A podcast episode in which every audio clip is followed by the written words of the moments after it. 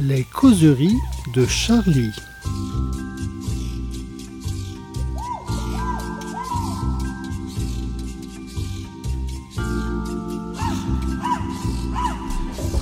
Eh bien, bonjour à toutes, bonjour à tous. Nous voici pour les causeries de Charlie autour du dernier numéro. Un rendez-vous qui sera maintenant hebdomadaire. Et nous avons beaucoup de chance parce que aujourd'hui, autour de la table, on a vraiment des poids lourds de l'analyse. Alors, sur ma droite, euh, on ne sait pas encore ce qu'il va dire, ni, euh, ni, si- ni pourquoi il est là. C'est l'énigmatique Jean-Loup qui sans doute prendra la parole à un moment ou à un autre. On verra ça. En face de moi, entre deux avions pour Copenhague, Monsieur Gérard Billard. Bonjour Gérard. Bonjour Fouls. En face de moi aussi, parce que la table est en fait toute petite, donc tout le monde est en face de moi. Alors, en face de moi, nous avons Biche, célèbre dessinateur, et spécialiste football, spécialiste du sport en général, qui viendra euh, nous parler de bénédiction de maillot, ce genre de choses, on verra ça à la fin. Nous avons aussi Colline, qui viendra nous parler de art discount et de comment faire des affaires. Alors, on va commencer, Gérard, par euh, quelque chose qui commence déjà à enflammer nos, réseaux. La semaine dernière, on parlait de blasphème. Et là, il semble que nous avons commis quelque chose qui s'y apparente assez, puisque nous avons des réactions où on nous, on nous prédit la mort, on nous souhaite un deuxième attentat, bref, de ce genre de choses auxquelles on est assez habitué. Mais là, il s'agit de la présence de Mohamed VI euh, sur la couverture de Charlie Hebdo, Le roi du Maroc. le roi du Maroc. Euh, On ne touche pas au roi du Maroc, surtout Évidemment. au Maroc. Et en France aussi, parce en que France aussi. la diaspora sont aussi un peu au garde à vous. Oui, oui. Alors, ce qui est, ce qui est assez, ce qui est assez- mais ça a peut-être à voir avec euh, ce que l'anecdote euh, que je vais vous que je vais vous narrer maintenant. Que tu vas nous narrer. Voilà. Une petite anecdote qui. C'est que pour faire cette couverture euh, qui euh, qui parle de la fortune euh, de Mohamed VI, donc Ah. du roi du Maroc, euh, on, on a essayé de trouver le montant exact de sa fortune. euh, et alors là, euh, ça a été euh, ça a été très compliqué. On y a passé tout le lundi. On n'a toujours pas trouvé. Oui, apparemment, Donc, Mohamed on Mais a- attends, le chiffre qui est sur la une est, est- est un chiffre juste, Le, j'espère. chiffre qui est sur la une, À savoir 8, évidemment. euh, 8,6 Non, non, non, milliards. c'est pas- justement. Non, Ah. t'as pas lu le journal. Ah non, j'ai pas lu le journal, non. Excusez-le, c'était- une intervention de Jean-Loup. euh, Voilà. On espère que ça arrivera de moins en moins, mais merci, merci Jean-Loup. Non, c'est six- Gérard. c'est 6 Ouais, milliards ça, et c'est le montant de sa fortune euh, certifié par un journal très sérieux qui est Forbes, donc euh, qui ne parle que des milliardaires, donc euh, voilà, Voilà. c'est forcément un journal sérieux. Et le problème, c'est que ça date de 2015. Oui. parce Ah que- oui, Et depuis, depuis c'est le flou le plus total. Et Mohamed VI n'est pas du genre à avoir laissé dormir sa fortune depuis, euh, depuis tout ce temps-là. euh, quand Alors on moi, de taille, en plus, a J'ai entendu, des, euh, entendu des journalistes dire que Mohamed VI était quelqu'un de très pudique, ce qui pourrait ex- expliquer qu'on ne sache pas vraiment l'étendue de sa fortune. Très pudique et aussi très timide. On nous dit, voilà, Mohamed VI c'est quelqu'un de timide par rapport à Hassan II, son père, qui était volubile. eh bien, euh, eh bien, euh, lui, euh, c'est un garçon timide. C'est- il est c'est un rentré en fait. Et c'est pourquoi il ne s'est pas, il ne s'est pas forcément rendu euh, tout Oui. de suite. Et d'ailleurs, il ne s'est- il ne s'est pas rendu sur les lieux de la catastrophe. Alors, si il a juste fait. fait, un don. Oui, il a fait un don du sang. Alors, il n'a ouais. pas fait un don de milliards de- euh, qu'il possède. Il a fait un don du sang. Oui, au CHU. sang. Et il a fait également un bisou Ah. en- en- sur la tête euh, d'un d'un petit garçon qui était alité, euh, sous l'œil euh, très ému visiblement de sa maman. Bah, écoutez, La maman du des garçons, hein, pas de Mohamed VI. voilà qui fera taire les mauvaises langues. Voilà. Donc, Donc, il a fait don de ce qu'il y a de ce qu'il y a de plus précieux au Maroc, sa personne. sa personne et son sang. Voilà, et son sang. Au CHU de Marrakech. Mais ceci dit, si quelqu'un si quelqu'un a des informations sur la fortune de Mohamed VI, Qu'il il le est- contacte. voilà, il est Contact pris- à charliehebdo.fr, n'hésitez pas, on prend toutes les infos. Voilà. Voilà. Donc, euh, Mohamed VI, euh, qui possède à peu près toutes les entreprises du pays, en tout cas, sans, sans, quoi, sans qui personne ne peut rien monter comme, euh, comme entreprise au Maroc, qui euh, chapeaute un peu tout, qui a une, donc une fortune d'au moins 6 milliards. C'est vrai que le chiffre de 8,8 milliards à la décharge de, euh, de notre ami a été évoqué. Euh, donc, le Maroc demande des dons. Alors, je vois que la mairie de Paris euh, propose 500 000 euros. Je vois que la région Toulon-Provence va faire voter 50 000 euros de dons. Je vois que la Fondation de France a déjà récolté 2 millions de dons. Donc c'est très beau. Et je dis à tous nos auditeurs, bah, continue à donner. Continue à Hein, donner. continue Comme à ça, donner. comme ça, nous saurons exactement le montant de la. et comme ça, notre ami de Mohamed Mohamed VI pourra conserver Voilà, ses- son son, petit pécule. voilà, son petit pécule. Bon, voilà, donc euh, soutien total à nos amis marocains et euh, longue vie à Mohamed VI. Alors maintenant, pour euh, passer au côté un petit peu plus sérieux, euh, les problèmes de pouvoir d'achat, de pouvoir d'achat qui ne concernent pas certains ici, mais qui en concernent d'autres. Alors, toi, euh, Colline, tu as été donc chez Aldi. Alors, c'est un Aldi Alors, qui la est transition sur les euh, le milliard du Maroc euh, VS Légende Aldi. Et Eh oui, et oui, c'est le monde tel qu'il va, Jean-Loup. c'est vrai. Donc, alors, chez Aldi, où euh, donc, tu, nous- tu nous signales qu'il y a 9,2 millions de Français qui vivent sous le seuil de la pauvreté. Tu, tu nous dis que, bon, sans bien sûr l'intervention de notre bon monsieur Arnaud, euh, qui a su délier sa bourse au, au bon moment, les restos du cœur auraient pu fermer. Donc, il y a beaucoup de gens qui, en France, sont dans la précarité. Et ce genre de magasin qui qu'on connaissait un, peu, mais pas trop, c'est, ont maintenant euh, une, clientèle qui ne fait que s'étoffer, qui ne fait euh, qu'augmenter. Une explosion qui date au début, euh, vers décembre 2023, quand les prix se sont envolés. Je crois que là, tout le monde s'est un peu rué sur ce genre de magasin. Donc, tu as été rendre une visite. Et tu cherchais quoi, en gros, dans, dans cette visite? Tu Mais en voulais, fait, euh, On est parti de, de l'étude qui disait qu'un Français sur trois ne mangeait pas à sa faim, enfin ne faisait pas trois repas par jour. Donc ça nous paraissait euh, vraiment, vraiment énorme. Et en fait, en arrivant dans le magasin, donc c'était un magasin à Montreux-Foltion, qui est donc en Seine-et-Marne, à deux heures de Paris. En fait, la première personne à qui on a parlé nous a dit tout de suite, bah moi je fais plus de petit déjeuner parce que je dois choisir entre acheter du jambon et de la brioche, et entre les deux, je prends le jambon. Et en fait, euh, cette personne du coup sautait tous les petits déjeuners. C'était une jeune femme de 21 ans oui. euh, qui venait de partir chez ses parents et donc qui découvrait la vie d'adulte euh, avec les sacrifices qui vont avec. Et euh, en fait, ce qui était intéressant dans cet Aldi, c'est que comme euh, plein de marques de hard discount comme Action, Action euh, ou Jiffy, ils vendent plein de choses qui sont absolument pas nécessaires. Oui, voilà, parce qu'il y a- des- il y a- il y a- ce, qui est, ce qui est assez étrange, enfin étrange non, ce qui est assez étonnant, c'est qu'il y a une espèce de marketing du hard discount.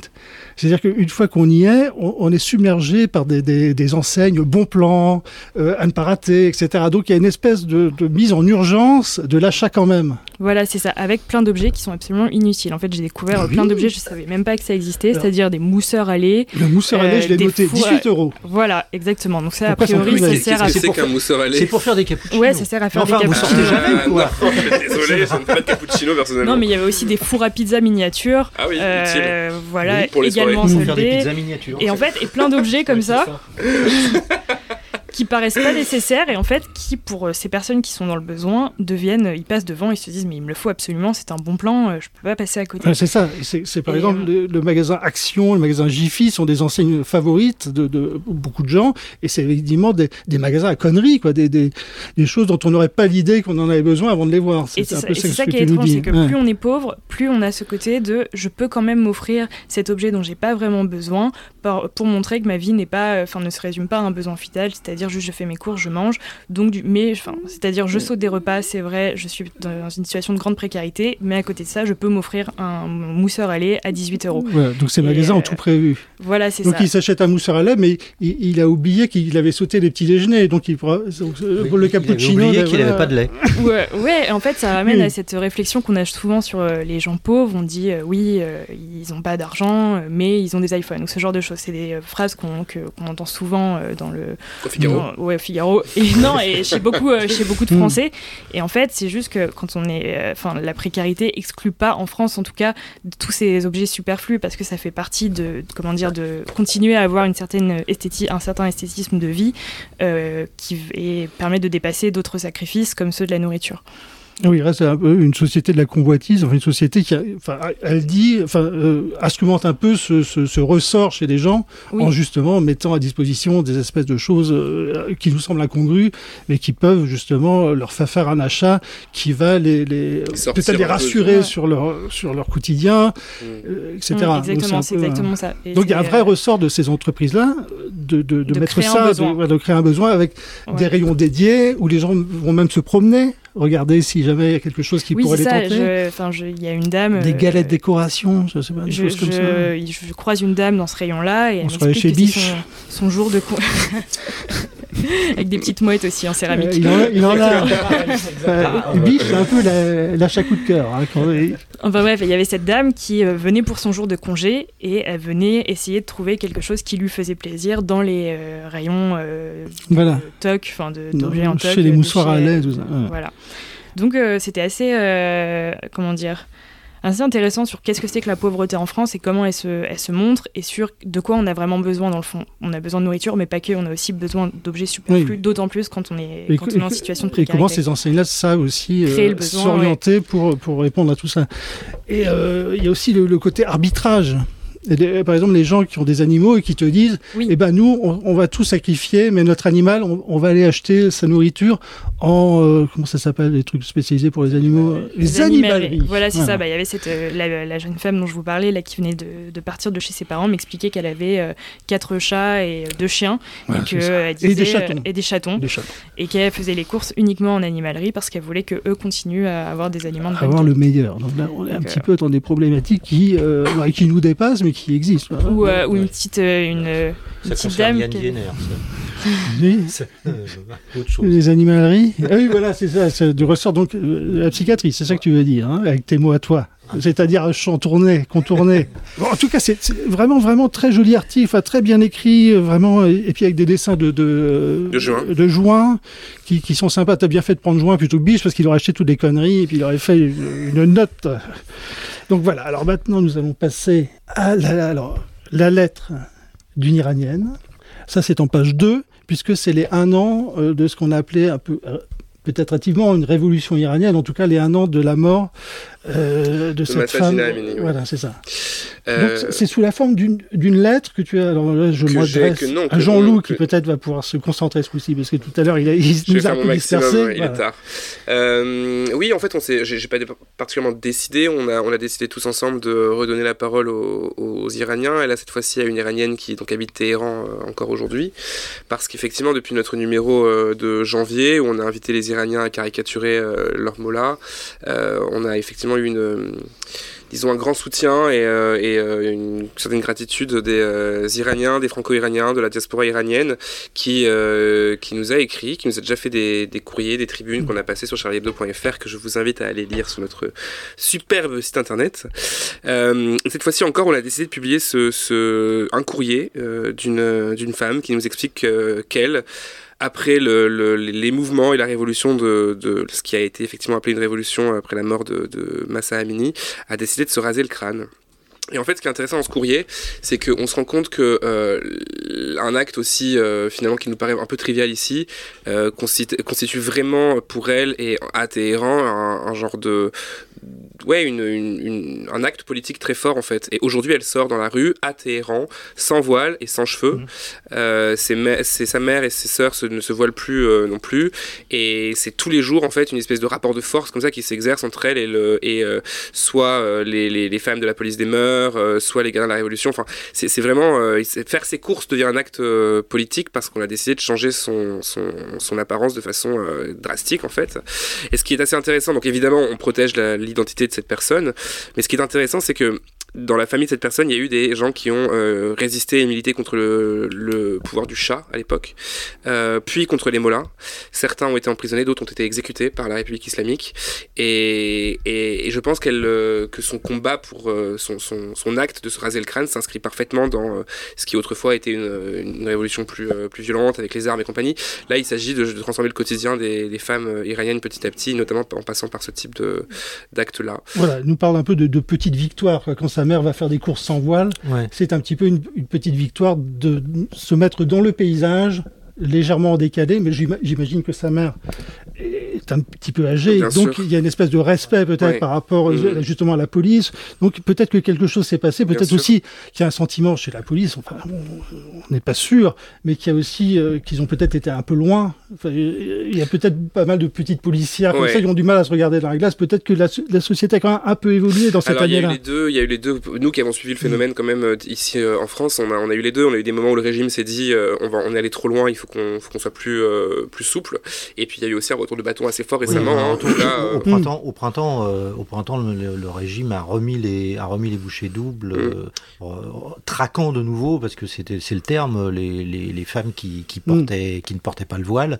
Parce que là, là, c'est même plus la question de le porter mal, c'est même plus la question de Oui, laisser là, passer une mèche de cheveux, c'est carrément on l'enlève, Oui, on l'enlève et Mm. on le montre. Ce qui est intéressant aussi dans la lettre, c'est, c'est quand elle nous parle du regard des gens, euh, du regard des ouais, passants. qui parfois euh, est complice et parfois est accusateur. Voilà. voilà, Ouais. voilà, c'est, euh, le contrôle social comme, euh, Ouais. qui existe un peu partout Ouais. dans ces sociétés-là, même chez nous, puisqu'on a parlé de l'abaya, tout ça qui était aussi chez nous une espèce de contrôle social fait à travers les influenceuses et relayé aussi par des gens comme LFI, etc. Donc euh, Mm. chaque société a du contrôle social, donc voilà. Donc, euh, on Il y a- parle de il ça y aussi. a peut-être un dernier point aussi dans la lettre qui est intéressant, euh, et j'ai vraiment, je vous invite à la lire, elle est, elle est intéressante cette lettre, où elle parle de euh, la dépression dans laquelle elle se trouvait, en fait, et elle, elle comprend par la mort de, de Massa Amini et les mobilisations qui surviennent qu'elle-même était dans une espèce d'apathie, de dépression, Mm. et qu'en fait le pays tout entier est dans une dépression et une apathie, et elle explique que c'est la meilleure arme des régimes autoritaires et totalitaires que de plonger le peuple dans une forme de dépression, puisque la dépression crée l'apathie, et que l'apathie, effectivement, empêche euh, l'action politique et euh, la mobilisation, donc la révolution politique. Très bien.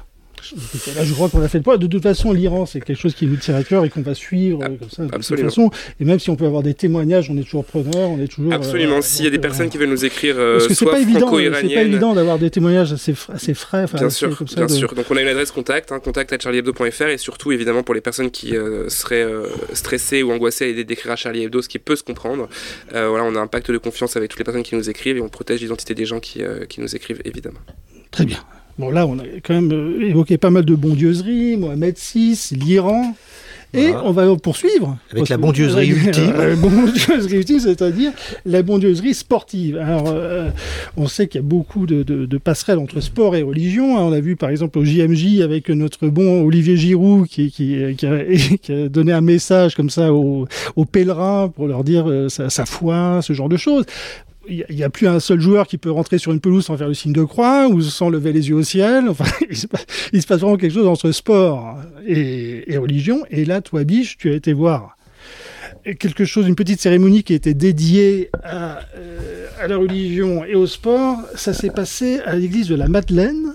Est-ce que tu peux nous en dire un peu plus? Oui, alors c'était samedi à l'église de la Madeleine. En fait, euh, il y a eu l'inauguration de euh, Notre-Dame des Sportifs, donc euh, c'est-à-dire une, espèce de chapelle qui, qui s'est ouverte. Au moment où la Coupe du Monde de rugby commence en France et qui, euh, qui se fermera euh, à la fin des Jeux paralympiques 2024. On a le temps Euh, de- donc on peut on peut on peut se recueillir et on a le temps d'aller prier. Et, et donc là c'était la grande inauguration donc toute une toute une cérémonie d'une heure une heure et demie à peu près. Et on pouvait venir avec ce qu'on voulait un maillot de foot un ballon il y en a qui sont venus avec un vélo et le faire bénir à la fin de à la fin de cette séance Donc il y a, quelqu'un qui précisait tout ça, Monseigneur Chauvet. Alors là, on découvre un individu quand même. Parce qu'il a attribué une médaille d'or à euh, Marie-Madeleine.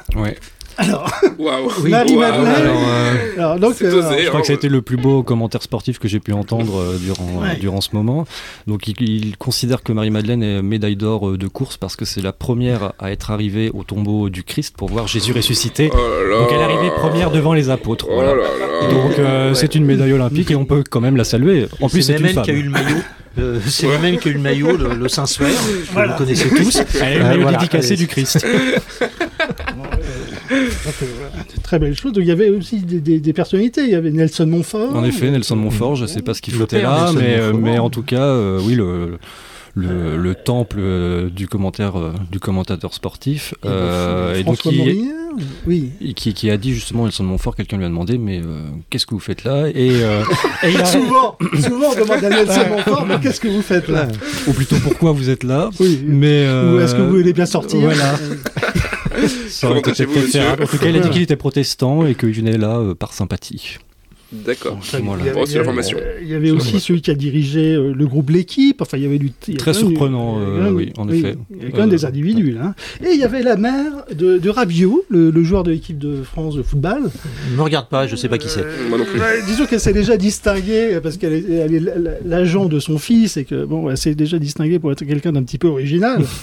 et notons que Rabiot n'a pas fait une très belle performance contre les Allemands. hein. Euh, donc je sais pas si son maillot béni lui a vraiment. Oui, parce que c'est ce que j'allais te demander. Y aller, c'est une chose, mais est-ce que tu peux vérifier? Est-ce qu'on peut faire un, un suivi de cette affaire Voilà. recontacter des gens et voir s'ils ont gagné suite à leur bénédiction Bah de- écoute, là visiblement, en effet, euh, la mère de ce joueur, euh, c'est bien, euh, comment dire, c'est précipité pour être bien devant pour recevoir le maximum de, et, de bénédictions. et Dieu n'a pas été au Et avec le maillot de l'équipe de France Ah de oui, son fils, visiblement il a joué hier soir et, C'était très euh, mauvais. et ça a été lamentable. Je pense qu'il est a sûr que c'est le même maillot. Rabiot Ah, a non, porté le maillot, tu penses qu'il a été béni, bah, et tu fais bénir ton maillot, je pense que tu le portes quand même euh, le jour qui suit. Quoi. Ouais. Donc nous, on va essayer de faire bénir ce qu'on peut faire bénir. hein, je sais pas. Est-ce qu'on peut aller prier si on n'est pas sportif? Oui, oui, oui, c'est il ouvert le à dit. tous. C'est ouvert il le dit, il bien. le dit, Monseigneur. Chauvet. C'est œcuménique. Et c'est peut-être une occasion d'ailleurs que tu y ailles pour justement ensuite devenir sportif. C'est peut-être là, tu vas peut-être faire une rencontre Mais je suis sportif, ça ne se voit pas, mais je suis sportif. T'as pas trouvé ton sport.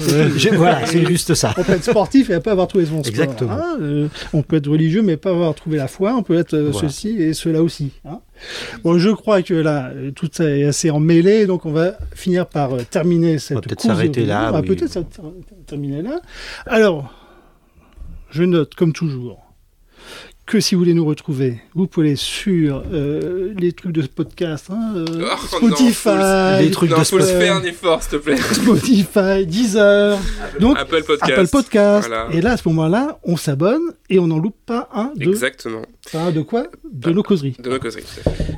Donc nous vous disons à la semaine prochaine. Au revoir à tous.